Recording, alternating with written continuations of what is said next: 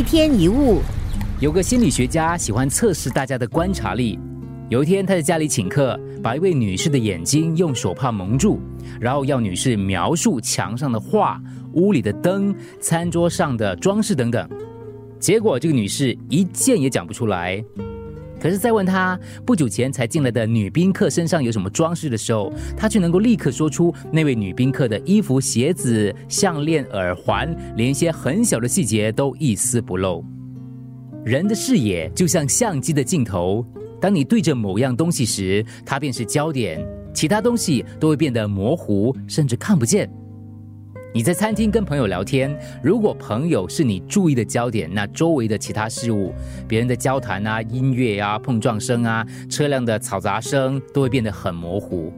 如果你注意的是音乐，那朋友跟其他声音就会变得模糊，甚至消失不见。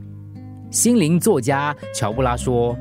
每个人都活在多重现实里，我们可以选择要把自己的注意力放在哪里。无论放在何处，注意力一旦转移，新的现实随之出现。你选择留意什么，就会发现什么。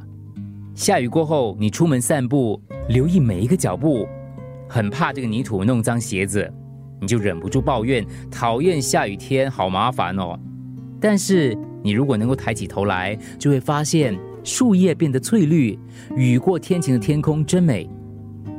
每天早上醒来，你都有权利去选择你要过什么样的日子。你的生活品质是由你注意的焦点来决定的。假如你发现自己周围都是一些不愉快的事，要知道你还有另一个选择。照出什么样的风景，要看你怎么取景。我们拍照都会拍自己最好的角度、最美的一面。